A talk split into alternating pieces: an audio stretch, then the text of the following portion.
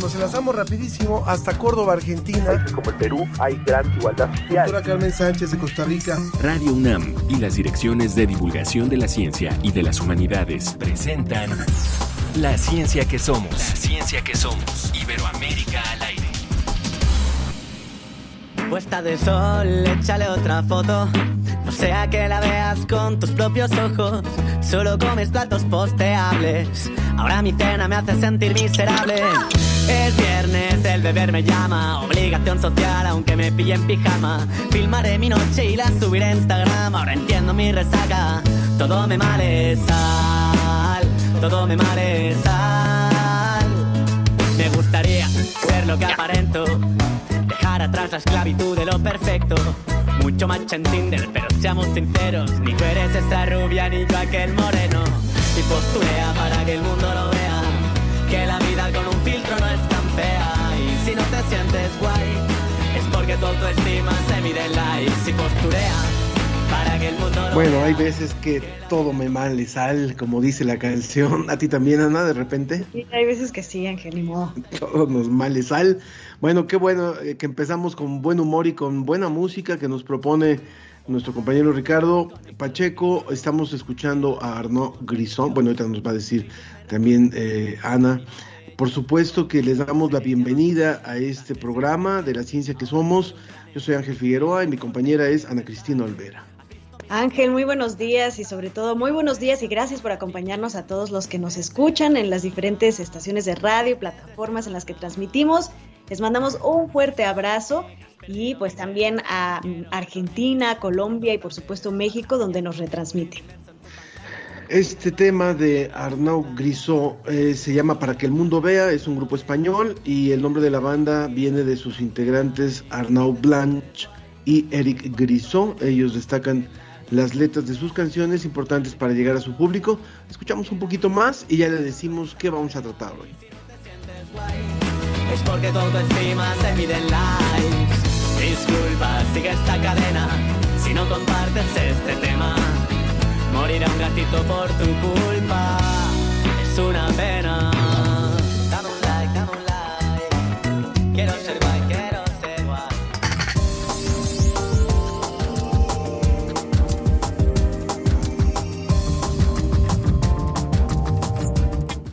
Instituto de Fisiología de la UNAM, videojuegos para apoyar a la neurorehabilitación tras enfermedades cerebrovasculares.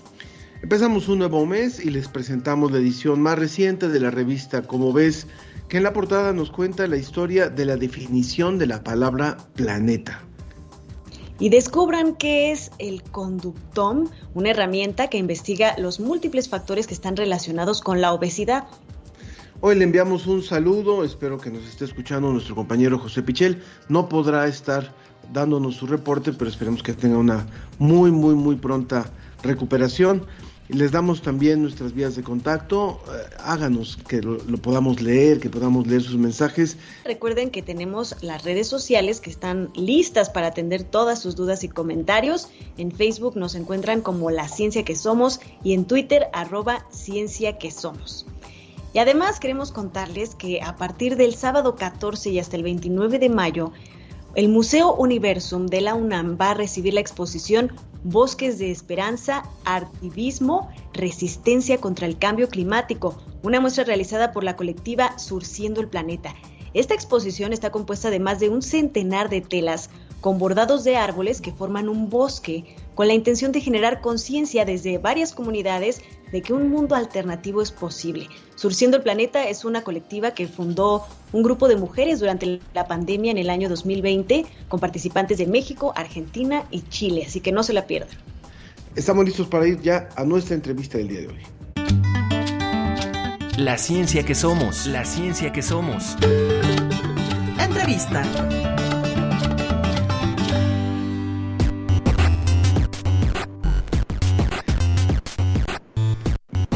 Este tema me parece muy, muy interesante. Desgraciadamente, una persona muy cercana, un hermano, padeció de esta enfermedad y me pareció muy relevante lo que puede hacer ahora la computación y la programación para ayudar en la rehabilitación de algunos pacientes víctimas de la enfermedad vascular cerebral. Presentamos a Joas Ramírez, él es ingeniero y maestro en computación, programador de aplicaciones interactivas para neurorehabilitación del Instituto de Fisiología Celular de la UNAM. Bienvenido, Joas, gracias por estar aquí con nosotros. Hola, muchas gracias por la invitación. Hola, hola. Gracias.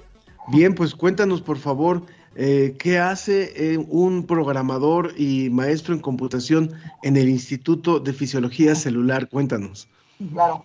Eh, bueno, estamos en el Laboratorio de Investigación y Desarrollo de Aplicaciones Interactivas para la Neurorehabilitación, donde desarrollamos videojuegos y dispositivos enfocados en la rehabilitación de padecimientos neurológicos.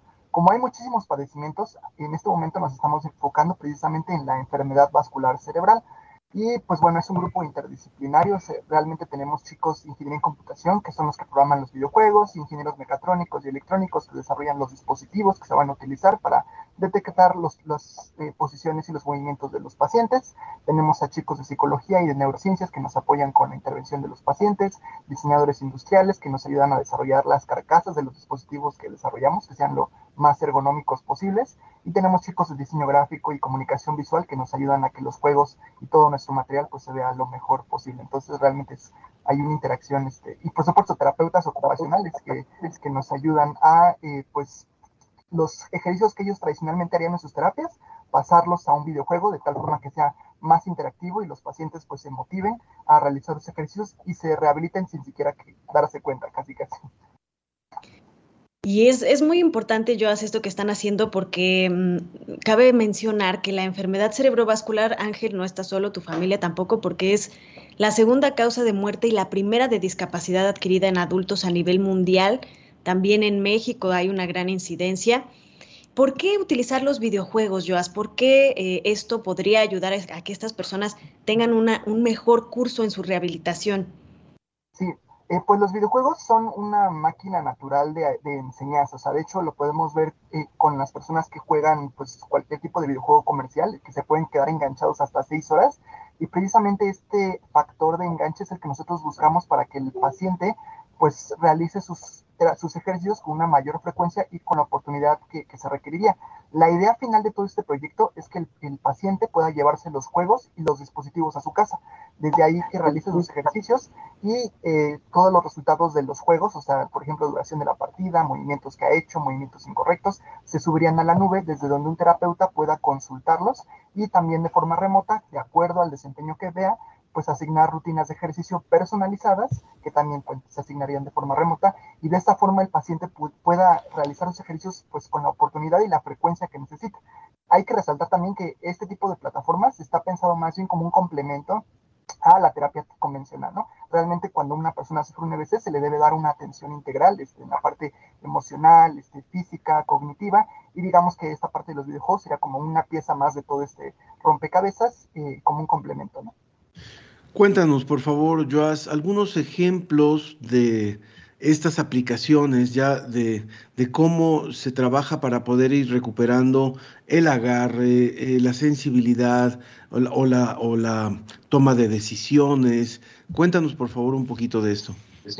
Los cuatro principales juegos que hemos desarrollado y que ya hemos probado en el Instituto Nacional de Neurología y Neurocirugía con pacientes EBC crónicos, es decir, que ya tienen más de seis meses de que ocurrió el EBC, es el primero se llama Penal Madness, donde el paciente asume el rol de un portero y debe tratar de detener la mayor cantidad de penaltis posibles. Aquí se utiliza el sensor Kinect para la detección de movimientos de los brazos y en realidad el objetivo del juego es incrementar el rango de movilidad articular y fuerza muscular del hombro.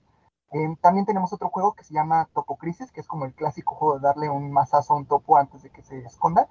Y en este caso se utiliza un mouse especial porque, bueno, un paciente que sufre un EBC en ocasiones puede quedar con espaciada en la mano, es decir, con la mano un poquito como engarrotada. Y los mouse convencionales pues no les son muy cómodos de usar. Entonces nosotros desarrollamos nuestra propia carcasa de mouse para que se adapte a la posición de la mano y en este caso trabajaría también el movimiento en el plano, en este caso horizontal, y también sirve para incrementar el rango de movilidad articular, pero en este caso el hombro, codo y muñeca en el plano horizontal.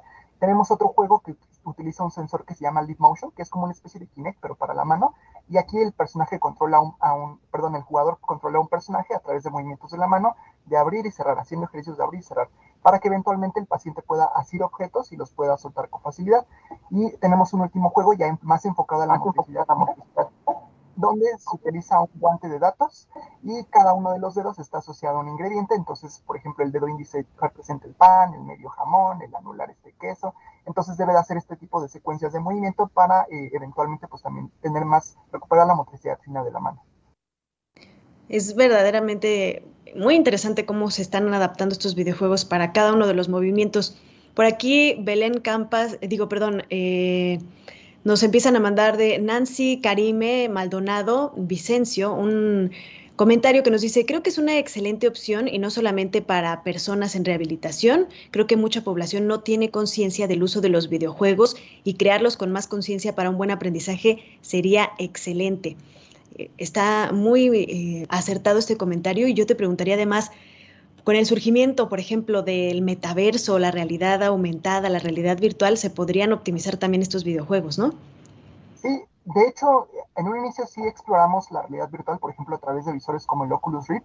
Sin embargo, otra, bueno, otra filosofía que tenemos es que tanto, que tanto los dispositivos como los videojuegos sean lo más accesibles posibles a las personas, que no tengan que invertir realmente mucho dinero. Inclusive, pues estamos pensando que los videojuegos pues, sean completamente gratuitos y los dispositivos pues, que no superen un precio de los mil pesos, por ejemplo, ¿no? Para que sean lo más accesibles posibles. Y en el caso, por ejemplo, del Oculus Rift, pues es un visor súper carísimo. Entonces, bueno, hicimos ahí nuestros experimentos. Después pasamos a celulares, que también se pueden utilizar como realidad virtual. Eh, y todavía nos falta probar este tipo de tecnologías porque nos preocupa un poco que el paciente, pues, por ejemplo, se pueda marear o pues le resulte un poco inseguro el utilizar realidad virtual con visores.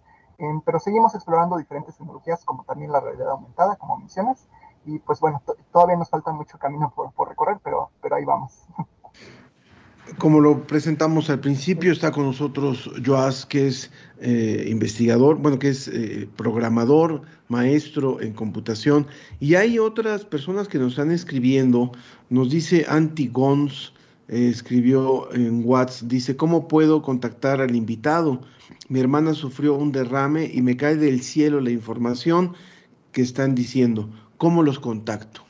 Sí, pues, bueno, nosotros tenemos nuestra página de internet, o sea, si ustedes le ponen en Google eh, LANR, este, creo que es la primera opción que les aparece en el buscador, y ahí vienen nuestros correos de contacto, teléfonos.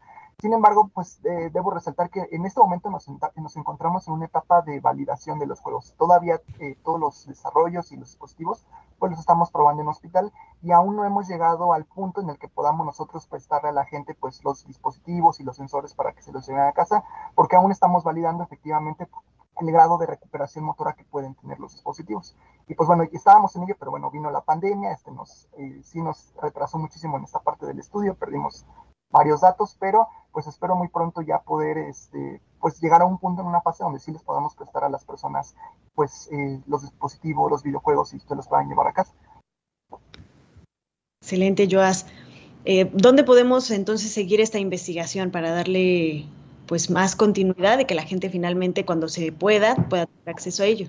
Sí, eh, en la página oficial que es este, lanr.ifc.unam.mx este, eh, o simplemente escribiendo lanr, este, ahí está nuestra página donde vamos a ir publicando eh, pues en qué fase del, de nuestro este, pues, desarrollo vamos, de nuestro proyecto de investigación, si ya está, por ejemplo, accesible a todo el público o pues si por lo menos ya estamos en una fase en la que ya estamos probando con otro tipo de pacientes como subagudos. Eh, pero sí, ahí estaremos actualizando. LAN R. Sí, L-A-N-R. L-A-N-R es donde pueden encontrar que es el laboratorio de neurorehabilitación. Muchísimas gracias, Joás Ramírez, ingeniero y maestro en computación del Instituto de Fisiología Celular de la UNAM. Qué importante, eh, vale la pena decir, bueno, todavía están en un periodo de pruebas, todavía, como lo decías, no, no está ya completamente a disposición de los públicos, pero hacia allá van y eso es lo que se pretende y de ahí la importancia de la investigación eh, en la ciencia básica y después en las posibles aplicaciones de esta ciencia. Muchísimas gracias por esto que nos cuentas y comparte por favor a todo el equipo que trabaja en este proyecto nuestra, nuestro reconocimiento. Muchas gracias. Muchas gracias, Muchas gracias Joas que estés muy bien y ojalá que, pronto podamos irte a visitar por allá para conocer estos, estos dispositivos y estos videojuegos. Sí, claro que sí, los esperamos con gusto. Muchas gracias. Eh, del Instituto de Fisiología Celular, Joas, Joas Ramírez. La, ciencia, que, somos. Iberoamérica al aire.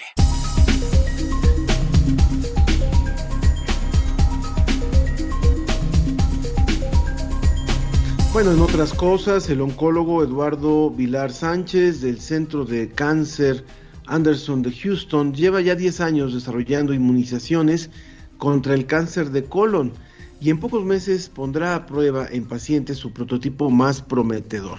¿Cuál es el objetivo? Frenar los tumores antes de que aparezcan. La esperanza de este médico es que la vacuna que está desarrollando para pacientes con cáncer de colon pueda también ayudar a la población en general. Y bueno, Ángel, auditorio, los científicos también se equivocan. Hay veces que pues tienen que retractarse de los descubrimientos que hacen y así le sucedió a los responsables de un espectacular hallazgo que fue anunciado en el 2016, quienes están reconociendo que se equivocaron y retiraron su estudio de la prestigiosa revista Science.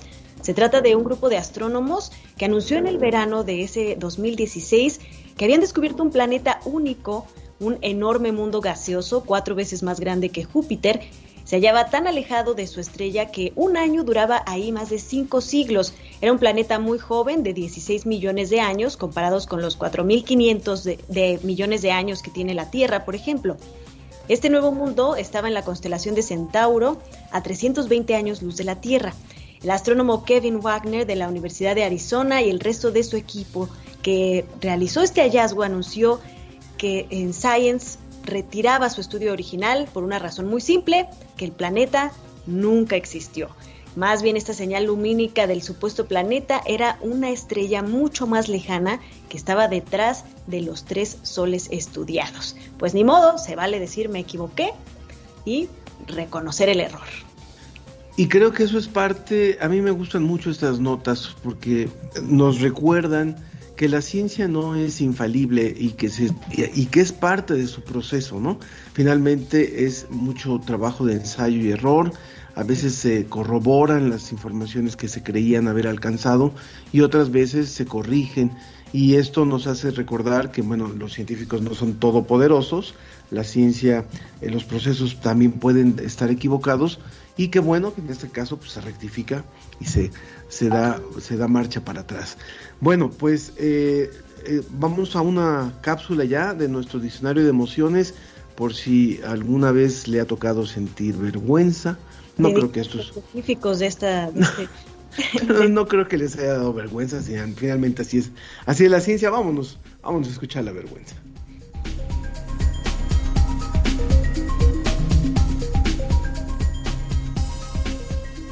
El diccionario de las emociones. ¿Alguna vez has hecho un comentario que hubieras preferido no decir? ¿Te has sentido inapropiado frente a otras personas? ¿O has querido ocultar un defecto tuyo para evitar críticas? Si es así, posiblemente sentiste vergüenza, una emoción que nos mueve a ocultar defectos, rasgos o acciones que creemos que pueden provocar el rechazo de otros. Al avergonzarnos, sentimos que quebramos una norma social. Por esta razón, la vergüenza varía dependiendo de las reglas, costumbres y creencias a nuestro alrededor. Cuando nos avergonzamos, los vasos sanguíneos de nuestra piel se dilatan y la sangre fluye más rápido, por eso nos ruborizamos. Además, comenzamos a emitir juicios negativos hacia nosotros mismos y sentimos timidez, ansiedad e inseguridad. La vergüenza funciona como un mecanismo de adaptación a la sociedad. Sin embargo, es necesario pedir ayuda profesional cuando esta emoción nos desborda y nos limita a realizar nuestras actividades diarias. Si te encuentras en un momento vergonzoso, deja de concentrarte en lo que dirán los demás. Sé amable contigo mismo. Expresa tus sentimientos y recuerda que pensar, sentir o actuar distinto no te hace peor persona, simplemente te hace diferente. Y recuerda, reconocer y manejar nuestras emociones nos ayuda a vivir mejor. Humanidades Comunidad ¿Cómo ves? Revista ¿Cómo ves?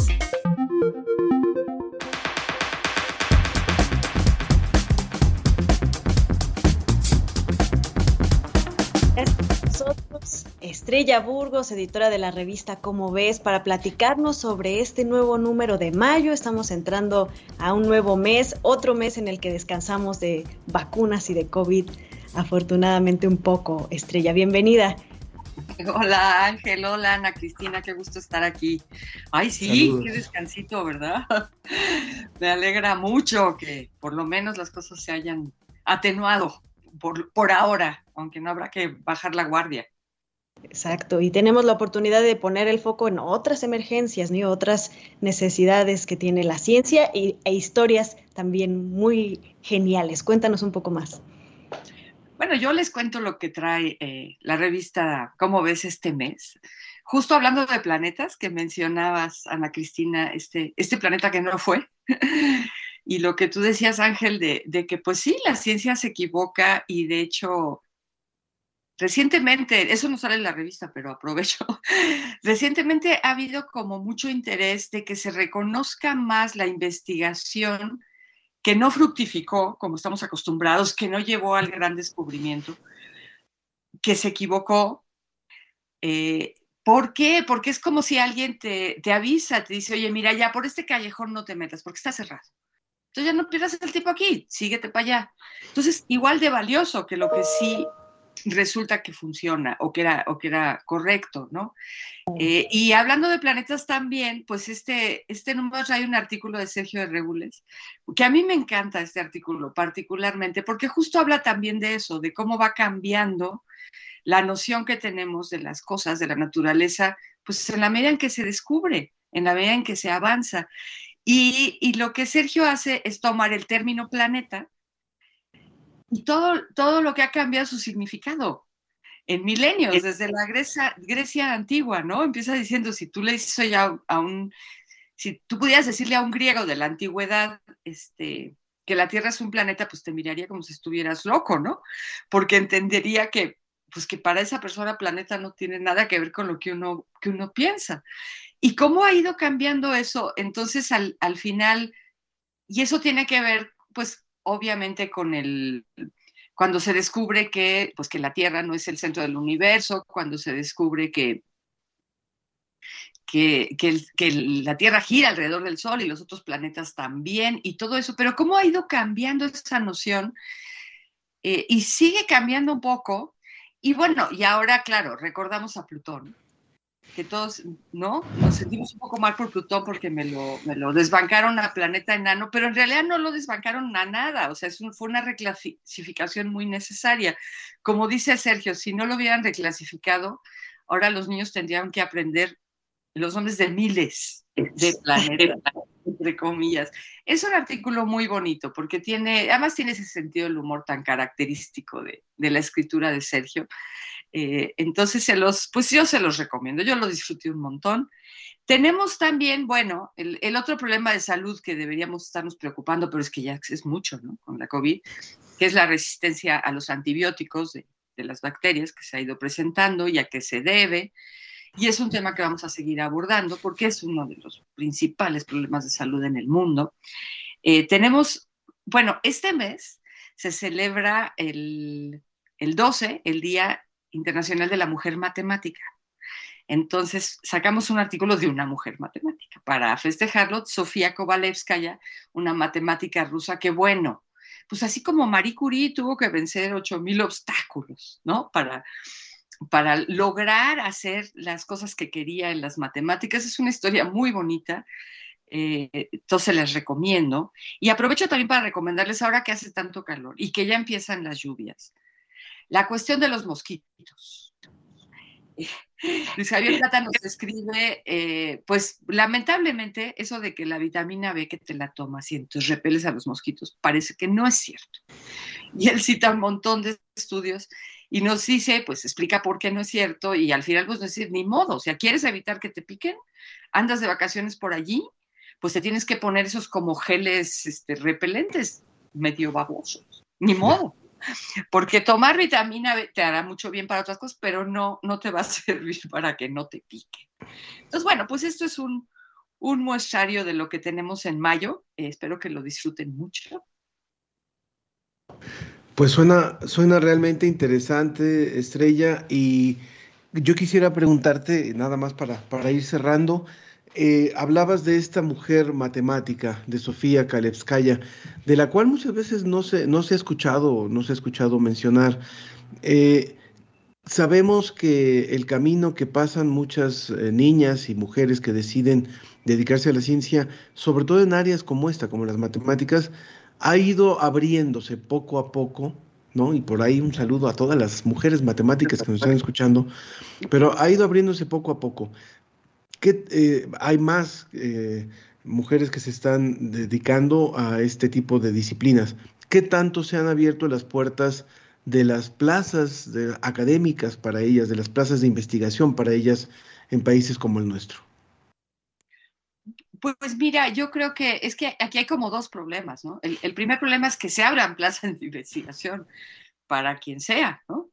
Este, y de esas, pues no, no, solamente es muy difícil que se abran, sino que cada día, con la circunstancia en la que estamos, pues es, es más difícil, se complica más.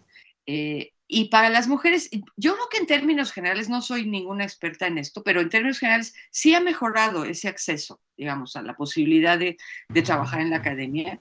Pienso que sí ha mejorado. Yo no sé por qué, yo conozco a muchas mujeres matemáticas este, contrario a lo que se piensa, ¿no? Es una actividad que pues le gusta también mucho a, muchas mujeres.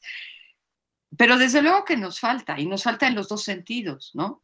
O sea, tener más oportunidades para las mujeres y tener más oportunidades para quien se quiera dedicar a la ciencia en general, hombres o mujeres. Eh, lamento decir que yo, desde mi percepción, pues estas oportunidades en, en, en, los tiempos actuales se están perdiendo a una velocidad tremenda con todos los cambios que ha habido en relación a las políticas de ciencia y tecnología. Lo que, lo que sí es de agradecerse a nivel global, a nivel mundial, es que creo que cada vez todos somos más conscientes de la enorme importancia que tienen las matemáticas para muchísimos aspectos de la vida. Eh, uno suele pensar que son estas cosas extrañas solo para quien tiene así como un cerebro privilegiado. No. O sea, cualquiera que quiera, pues se puede dedicar a las matemáticas o a la biología o a la sociología o a lo que ustedes eh, gusten. Pero estamos apenas dándonos cuenta la población en general, ¿no? Los ciudadanos de a pie como yo, de lo importantes que son las matemáticas y más ahora en un mundo donde las tecnologías de la información, toda la cuestión de los modelos de computadoras, pues todo eso está basado en, en matemáticas. Ahora vamos a sacar muy pronto una entrevista de un investigador mexicano que le, le acaban de dar un reconocimiento súper importante en Francia, no sé si ya lo han tenido por aquí. Sí, aquí lo una investigación de, de fractales y coliflores. Sí, sí. ¿y eso qué? ¿Y a mí qué más me dan las coliflores y los fractales? Es importantísimo ese trabajo, además de que es tan, tan bonito, ¿no? En términos de las estructuras de las, de las plantas, de los seres vivos, cuando, cuando se, se asemejan a los fractales, que es un tipo de, de geometría muy particular. Bueno, eso es fundamental para entender la, la naturaleza. Y la base de eso son las matemáticas. Y aquí las matemáticas se dieron un abrazo con la genética y no saben qué cosa más bonita. Entonces creo que en eso, en eso hemos avanzado, que nos falta mucho. Y bueno, yo también aprovecho para felicitar por adelantado a las mujeres matemáticas. Muy bien. Sí, pues vale, vale la pena destacar, voy a hacer el comentario rápido, las que ganaron en abril cuatro mexicanas estuvieron en la Olimpiada Europea Femenil de Matemáticas y se trajeron dos medallas de plata y dos de bronce. Ellas son Vicky Cantú, Ana Llanes de la Ciudad de México, Andrea Escalona y Cintia López. Así que pues ahí está, mexicanas matemáticas que están destacando a nivel mundial. Gracias. Muchas felicidades a esas cuatro jóvenes sensacionales. Qué gusto. Gracias, un fuerte abrazo y pues a leer cómo ves este mes y todos los meses. Por favor, y pues nos vemos aquí en junio. Muchas gracias, que estén muy Muchas bien. gracias, Estrella. Muchas gracias, un abrazo. Un abrazote. Hasta luego. Vamos a ver lo que nos trae WAM Radio. WAM al minuto. La violencia en el fútbol debe abordarse a partir de las ciencias sociales porque se trata de actos colectivos. En la inauguración del foro Fútbol, Pasión y Violencia, Reflexiones desde las Ciencias Sociales, realizado en la unidad Xochimilco, se resaltó la parte positiva del fútbol como medio de socialización en términos de la reconstrucción del tejido social, siendo un deporte que tiene dimensiones económicas, comerciales, políticas, culturales y mediáticas. Los investigadores e investigadoras han comentado que se trata de un deporte apasionante, pero que ha quedado disipado por hechos violentos y luctuosos en episodios que presentan tres características: la confrontación entre hinchas, los enfrentamientos vinculados con intereses no deportivos y la intervención de las fuerzas de seguridad. Por ejemplo, en el caso de Argentina, el fútbol ha dejado 346 muertes y también se mencionó el reciente incidente en México que sucedió en el estadio de la corregidora.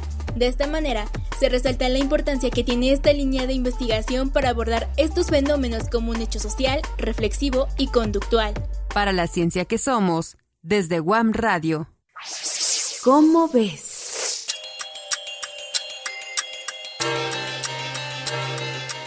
Investigación concluyó que las personas pasan entre 25 y 50% de su día pensando en cosas que no tienen nada que ver con el aquí y el ahora. Es decir, entre un cuarto y la mitad de nuestra vida cotidiana no se relaciona con el momento presente.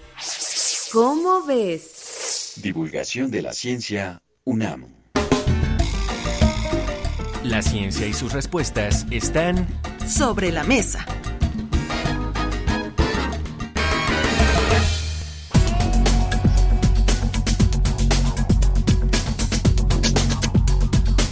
Rápidamente, antes de presentar a nuestros invitados, agradecemos muchísimo a Javier Méndez que nos escribe, dice, la transmisión en Facebook está muy loca. Vamos a checar bien porque nos comenta de algunos ruidos y movimientos de imágenes que, le que distraen.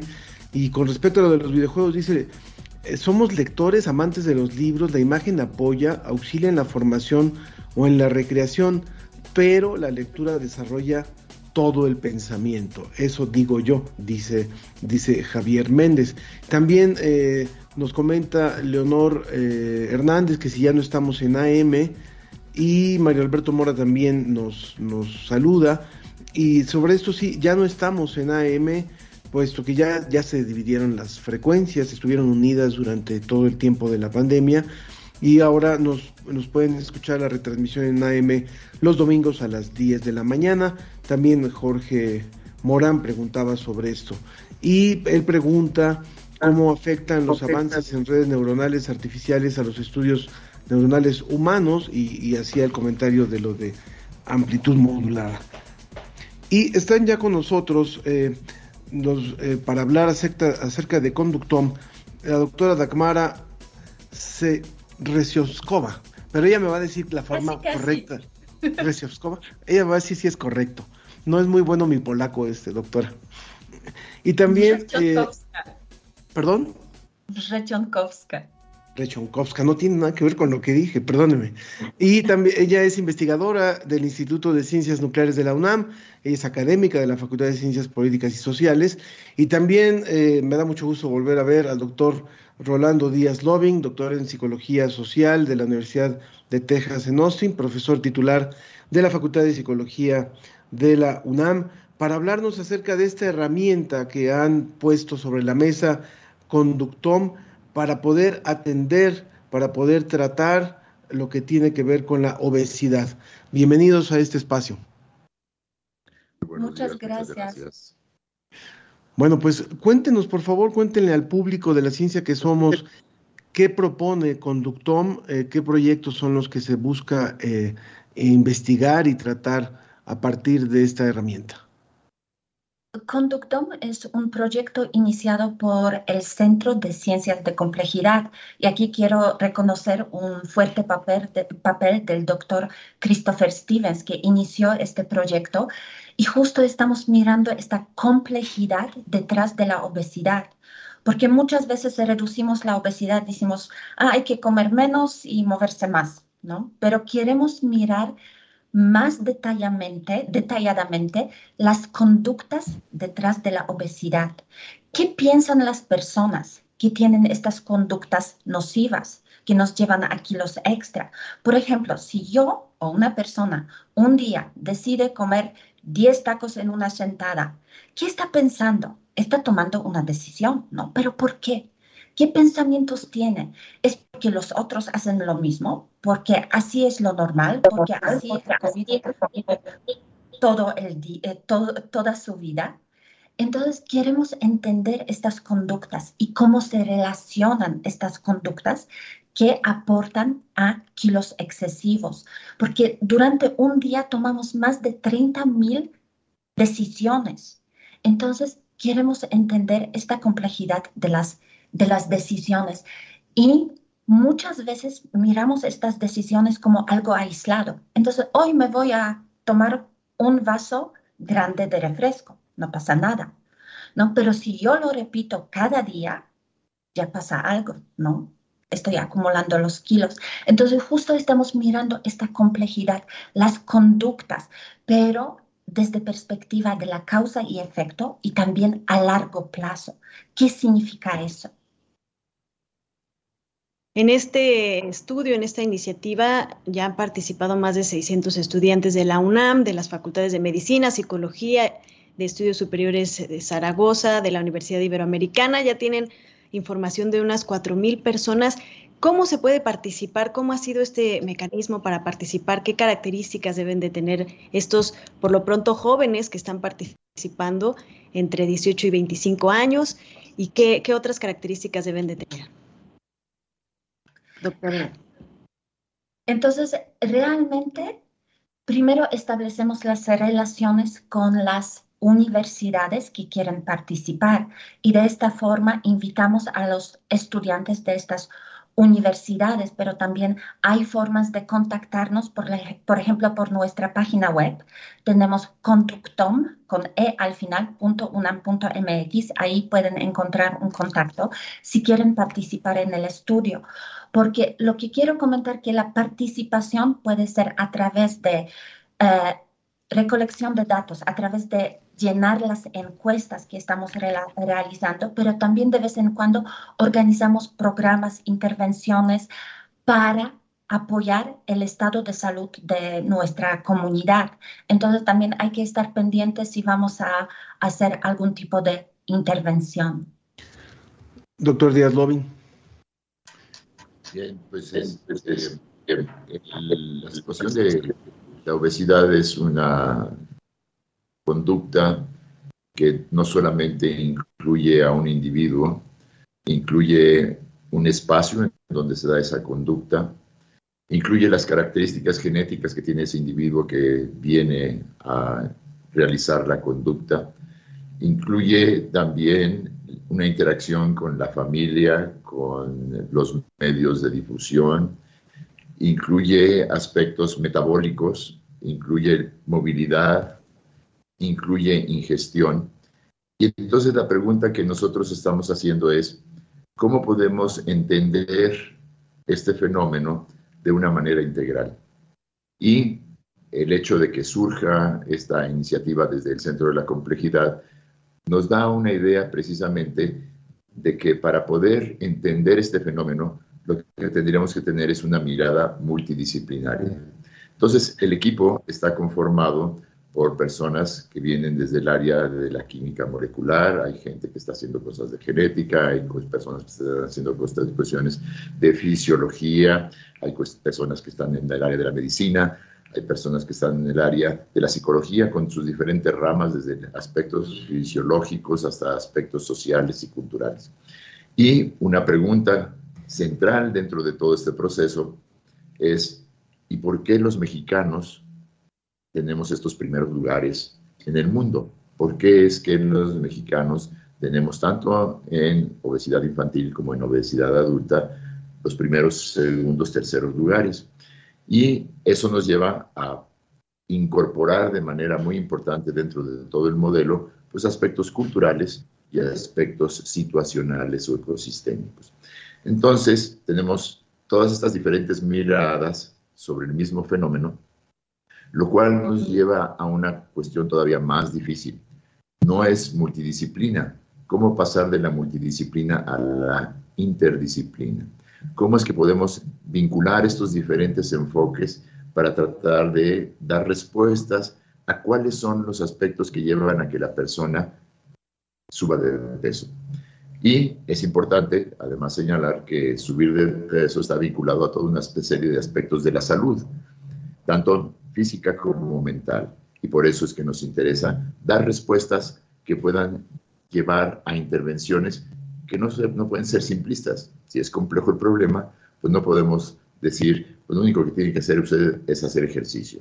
Porque entonces encontramos cosas maravillosas dentro de los datos que ya estamos recopilando. Por ejemplo, encontramos que las personas que tienen una actitud positiva hacia hacer el ejercicio, hacen más ejercicio. Y las personas que tienen a su médico, a sus amigos y a su familia diciéndoles que es una buena idea que hagan ejercicio, hacen menos ejercicio. Entonces, pues, ¿cuál sería la forma cotidiana que nosotros trataríamos de ayudar a un amigo, una amiga que tiene sobrepeso? Le diríamos, pues lo que tienes que hacer es hacer más ejercicio. Y eso hace que haga menos ejercicio. Entonces, tuvimos una solución sencilla para el problema, pero equivocada. Entonces nosotros queremos encontrar todas las diferentes partes de la ecuación que nos permitirían llevar, llegar a tener programas de intervención que sean realmente efectivos.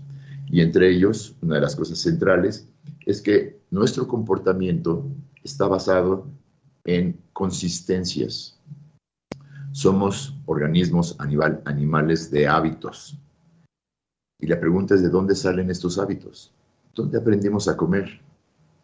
Pues con una mamá en México que nos decía, cómete todo lo que esté en tu plato para que crezcas fuerte y sano. Entonces, si dejamos menos comida en el plato, tenemos más satisfecho nuestro lado emocional de relación afectiva con nuestra mamá. Y nuestra mamá está feliz. Y nosotros mismos en la cultura pensamos que cierta cantidad de células adiposas es agradable, es hasta simpático. Si yo tomara un bebé chiquito y delgadito, este, me daría miedo cargarlo, pero si está rebosante, me da gusto, este, lo sangoloteo, sonríe y decimos, va a ser un niño feliz.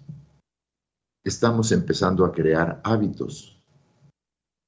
Ese niñito que se acabó todo lo que había en el plato y pidió un plato más para hacer más feliz a aquellas personas que estaban junto a él, empieza a crear un hábito y después cuando tiene 15, 16, 17 años, queremos cambiar el hábito simplemente dándole la instrucción de cambia, pues entonces necesitamos tener todas las partes del modelo de la ecuación para poder resolver ese problema. Eso es lo que hacer el conducto. Se va aumentando el problema y difícil y haciéndose difícil de atender. Este dato me llama mucho la atención Dice que alrededor del 90% de la gente con obesidad no se da cuenta de su estado. Solo 9% de las personas obesas diagnosticadas por un profesional perciben que tienen obesidad. Me imagino que también tiene que ver con esta situación de que vemos a nuestro alrededor personas eh, obesas y lo vemos como algo normal, entonces se nos hace cada vez más difícil identificarnos a nosotros mismos con un problema de obesidad. ¿Cómo puede también influir en la cultura esto que ustedes están estudiando. Es decir, porque si, si es difícil cambiar un hábito, pues mucho más una percepción cultural, ¿no? Es difícil cambiar la percepción, es algo, perdón, doctor Rolando. No, no, adelante, por favor. Y, me vas a decir que tú tienes datos sobre ello. justo lo que comentan, porque lo que estamos checando dentro de nuestros cuestionarios no solamente aplicamos los cuestionarios porque justo queremos contrastar este dato que nos reporta, por ejemplo, un estudiante con la medición. Y justo lo que comentabas, podemos ver que hay este, este problema. Pienso que el, paso número uno, al menos puedo hablar de una intervención que realizamos donde tuvimos el problema de percepción, pero relacionado con la comida, era personas estaban registrando todo lo que comían durante el día, pero por ejemplo, no contaban las calorías de la grasa. Miraban el plato, platillo, y decían, no, como hay arroz, hay carne, hay verduras, pero como se, cómo se preparó este platillo, con grasa, ¿no? O agua, se agregó azúcar. Entonces pudimos ver que no estaban percibiendo estos elementos de la percepción, de estos elementos de preparación, perdón. Entonces lo que hicimos justo a través de este registro era concientizarlos. Entonces ahora tú haces registro de todos estos elementos que estás comiendo o haces registro de toda tu actividad física durante el día. Y se daban cuenta, 80% de tiempo estoy sentado o acostado. ¿Cómo es posible? Entonces, pero confrontar, y sí es muy difícil, porque primero tenemos que tener esta actitud positiva para querer hacerlo y después estar conscientes y de alguna forma tenemos que usar algunas herramientas que pueden concientizarnos, darnos cuenta que está mal y después pensar qué puedo hacer con eso. Pero justo los participantes de esta intervención me comentaban que así me di cuenta, ay, no sabía que estaba haciendo eso. Estamos hablando con la doctora Dagmara, y usted puede decir su apellido. Rajonkowska. Muy bien, eh, investigadora del Instituto de Ciencias Nucleares, y con el doctor Rolando Díaz Lobin, también de la Facultad de Psicología de la UNAM. Y creo que en esto que han estado comentando hay un elemento fundamental, yo rescataría. Por un lado, entender a la obesidad como un tema complejo no como un tema únicamente de alimentación, sino como un tema que tiene muchísimas implicaciones de otro tipo y por lo cual a partir de estos proyectos se está abordando como un tema desde la complejidad, desde la psicología, desde la nutrición, desde la salud, desde incluso desde lo que son los eh, lo que se llaman los ambientes obesogénicos.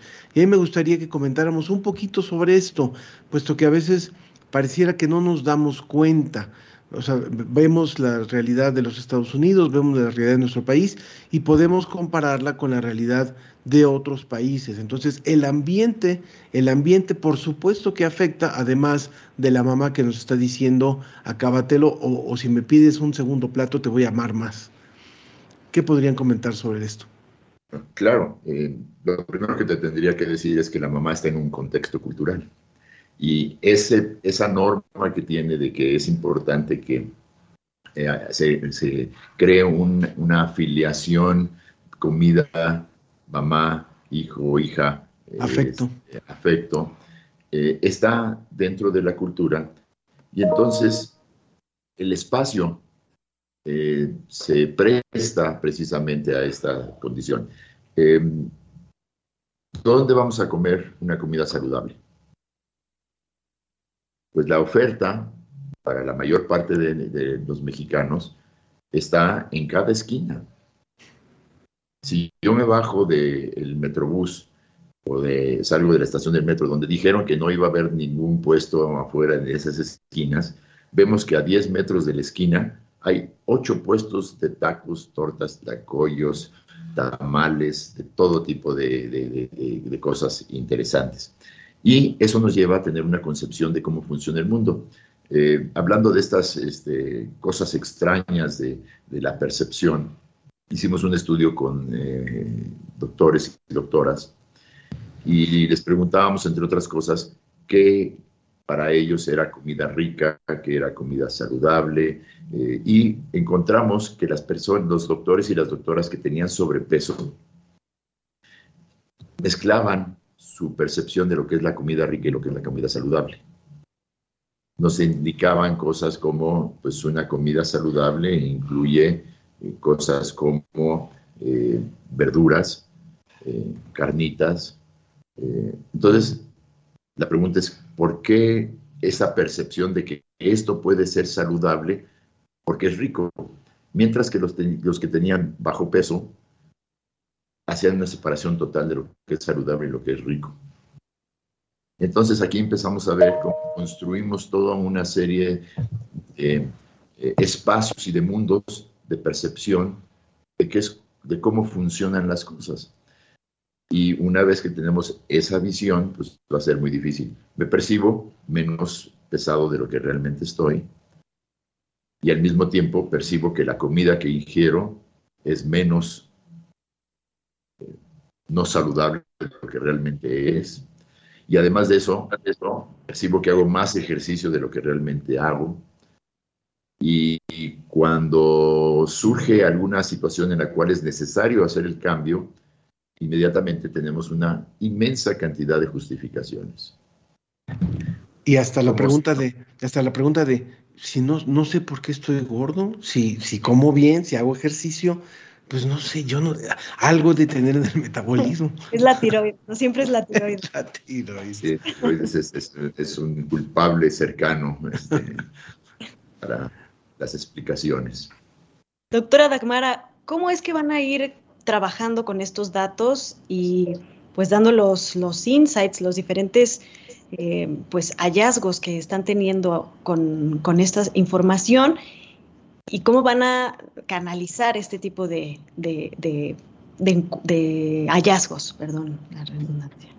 Tenemos varias vertientes de análisis. Por ejemplo, estamos mirando desde nivel socioeconómico. Aquí tenemos datos de la UNAM, de la Ibero, estamos comparando los hábitos, las conductas en estas dos universidades, claramente no podemos cambiar nuestro nivel socioeconómico de un día al otro, pero sí lo que estamos viendo un poquito es transferencia del hábito de nuestros padres. Entonces podemos pensar qué tan importante es que nuestros padres nos enseñan estos hábitos saludables. Otra vertiente, la que comentamos ya, es la percepción, por ejemplo, que estamos justo comparando lo que nos dicen los participantes con lo que podemos medir, porque también estamos analizando toda la rutina diaria de la persona. Entonces estamos viendo qué está haciendo desde la mañana hasta la noche, qué tipo de conductas, estamos eh, midiendo, porque estamos buscando las formas de medir, si no nos están mintiendo también, para ver cuánto tiempo tienen, por ejemplo, durmiendo, cuánto tiempo tienen sentados. Eh, les estamos midiendo índice de masa corporal para contrastar con peso y estatura reportado, autorreportados. Entonces, esta vertiente de percepción, vertiente de nivel socioeconómico, percepción, también estamos mirando la vertiente del género. Entonces estamos comparando la situación que tenemos respecto a la obesidad entre hombres y mujeres. Y seguimos colaborando. Estamos justo hoy, después de esta entrevista, tenemos una reunión con otros uh, otras instituciones que están interesadas colaborar en el proyecto para aumentar la cantidad de datos. Entonces, diferentes formas de colectar los datos para contrastar lo autorreportado con lo que podemos medir. Estas vertientes que comenté, género, percepción, nivel socioeconómico, entre otras más. Y seguimos aumentando el número de nuestros colaboradores y también número de los participantes, porque nos enfocamos ahorita en los estudiantes, porque entre edad de 20 y 30 ocurre el mayor aumento de peso, es lo que pudimos ver. Entonces nos enfocamos en esta población porque todavía podemos uh, reaccionar podemos enseñar hábitos más saludables. Entonces, estamos enfocándonos en esta población, pero también trabajamos con las poblaciones de académicos y trabajadores universitarios. Entonces, seguimos recolectando más datos. Nos queda solamente un minuto para poder cerrar nuestra entrevista y nos gustaría decir, bueno, ustedes ahorita están en esta parte de recopilación de información, haciendo estos estudios a partir de los diferentes alumnos y participantes en el proyecto y de ahí, ¿qué es lo que quieren derivar? ¿Hacia dónde quieren, hacia dónde quieren ir a partir de este conducto? Doctor Rolando.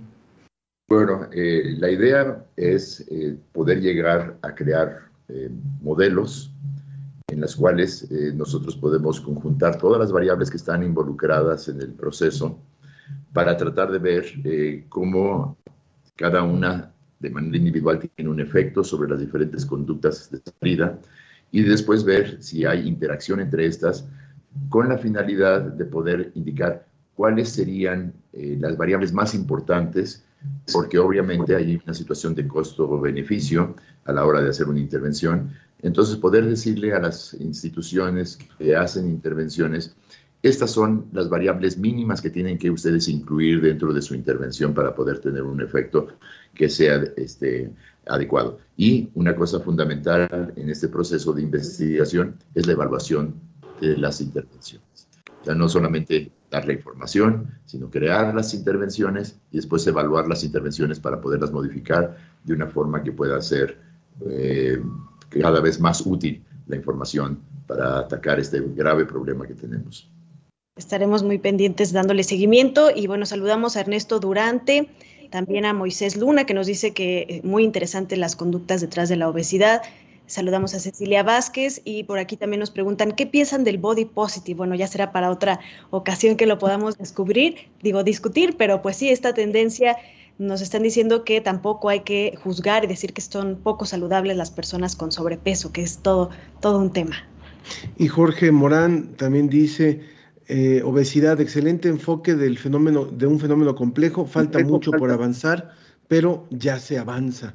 Y en torno a Sergio Gasca dice sobre el tema de la ciencia, hace rato que lo comentamos, es muy común equivocarse en la ciencia y es parte del proceso de investigar. Esas equivocaciones permiten aprender mucho sobre los fenómenos que se estudian.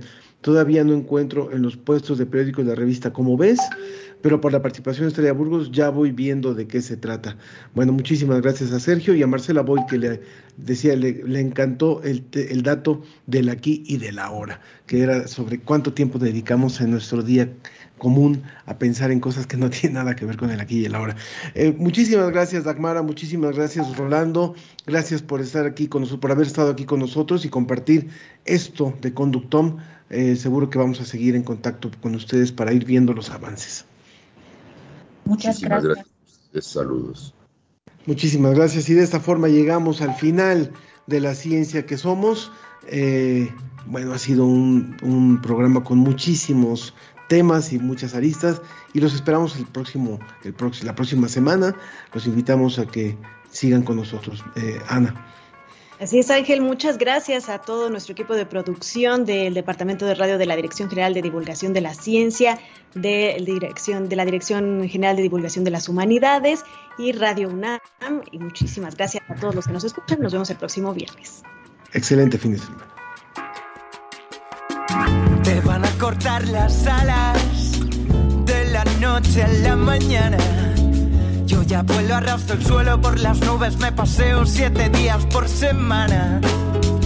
Eso no tiene salida, como hobby está genial. Yo de ti nunca lo haría, llegas tarde, deberías dejarme todos en paz.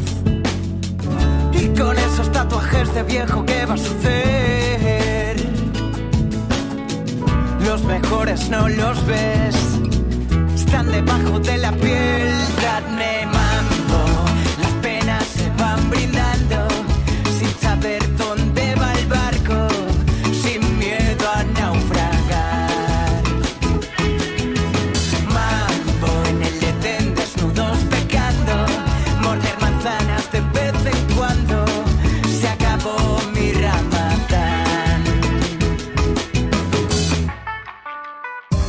Esto fue La Ciencia que Somos. Iberoamérica al aire.